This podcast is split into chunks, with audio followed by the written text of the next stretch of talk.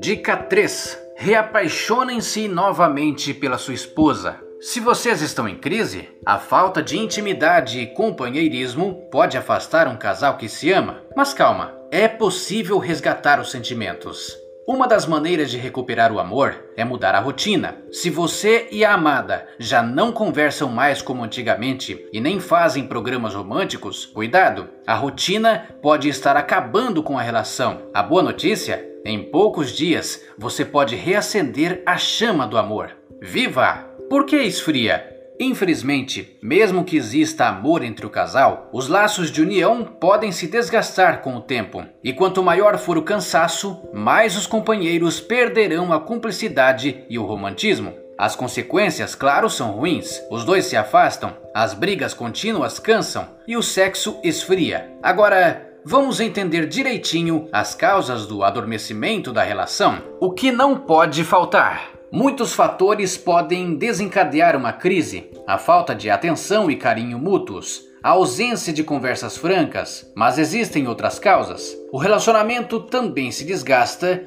quando um não respeita o espaço do outro ou se há disputa de poder. A falta de comunicação é outra razão principalmente se não existe diálogo, mas acusações. Ninguém escuta ninguém e cada um dos dois quer ganhar o tempo todo. Isso é impossível na relação. Sem intimidade, não dá. Para que vocês dois vivam bem, devem formar um par de verdade. Quer saber se é íntimo da sua esposa? Perceba se ela fica à vontade para dizer o que quer e se costuma ser espontânea. Se esse não for o seu caso, resgate a intimidade dos dois. O que fazer para a relação durar? Por mais estranho que possa parecer à primeira vista, são os desentendimentos e o desgaste que levam a esfriar um romance longo e feliz. Como assim? Isso acontece quando as pessoas percebem que o relacionamento não vem pronto, mas sim deve ser construído no dia a dia. Assim, o casal com tal consciência mostra maturidade e segurança para lidar com os altos e baixos da convivência. Os dois passam a entender que a boa relação exige respeito mútuo e coragem para compartilhar sentimentos e projetos.